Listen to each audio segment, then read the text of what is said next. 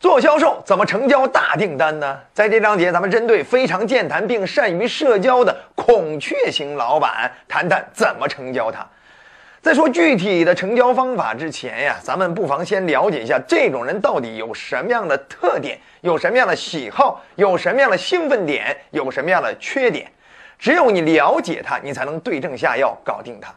好，那从特点上来说呢，这孔雀型老板往往啊都像个演员。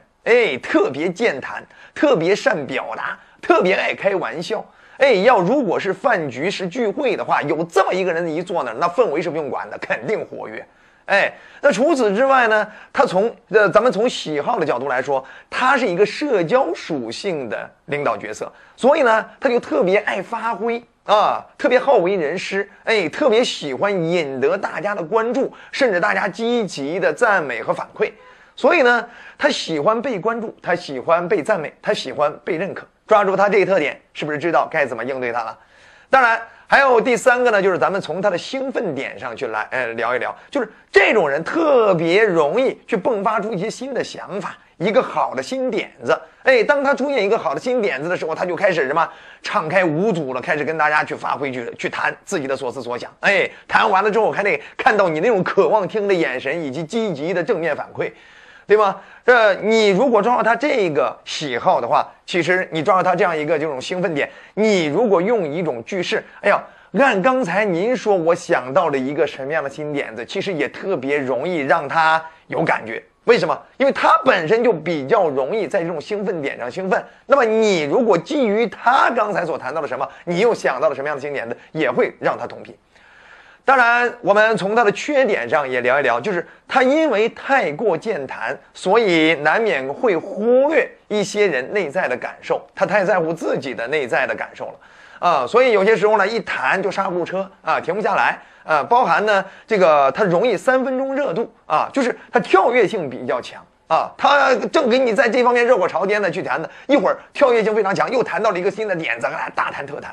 对不对啊？所以呢，在成交的时候呢，他比较容易受别的新点子的干扰。哎，他又想到，嗯，呃，我我又想到一个什么样的新想法啊？不行，回头再想想，对不对？你看啊，他甚至会给你提出新方案。哎，你们这要能再做点什么什么什么，那那就最好了啊！你看，所以他容易被新点子、新想法啊、新的兴奋点所带走。好。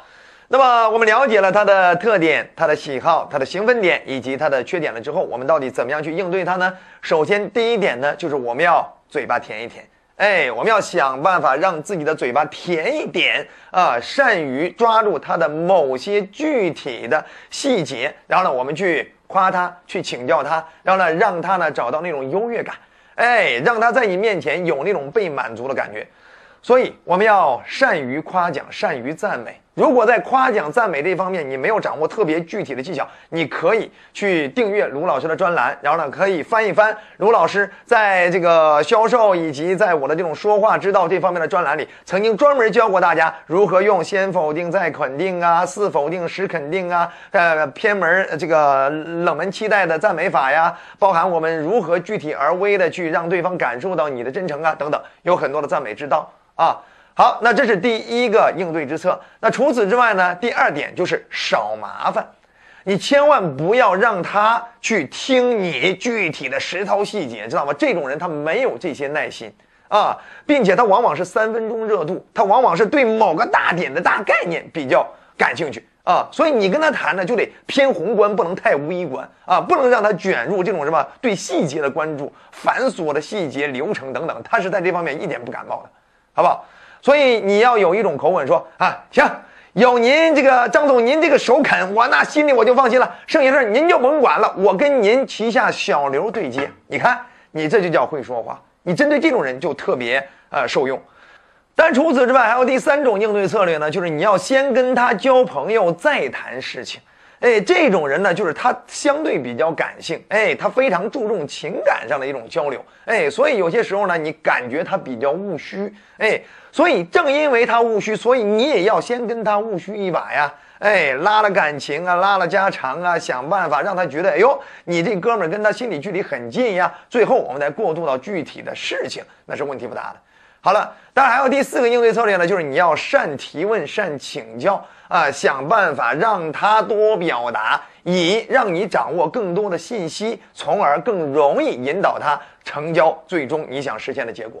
哎，因为这种人呢，只要你拿出来这种提问、请教，并且非常虔诚倾听的姿态，他特别愿意跟你多说一点。哎，他说多了，不仅心情爽了，他也更容易做决策了。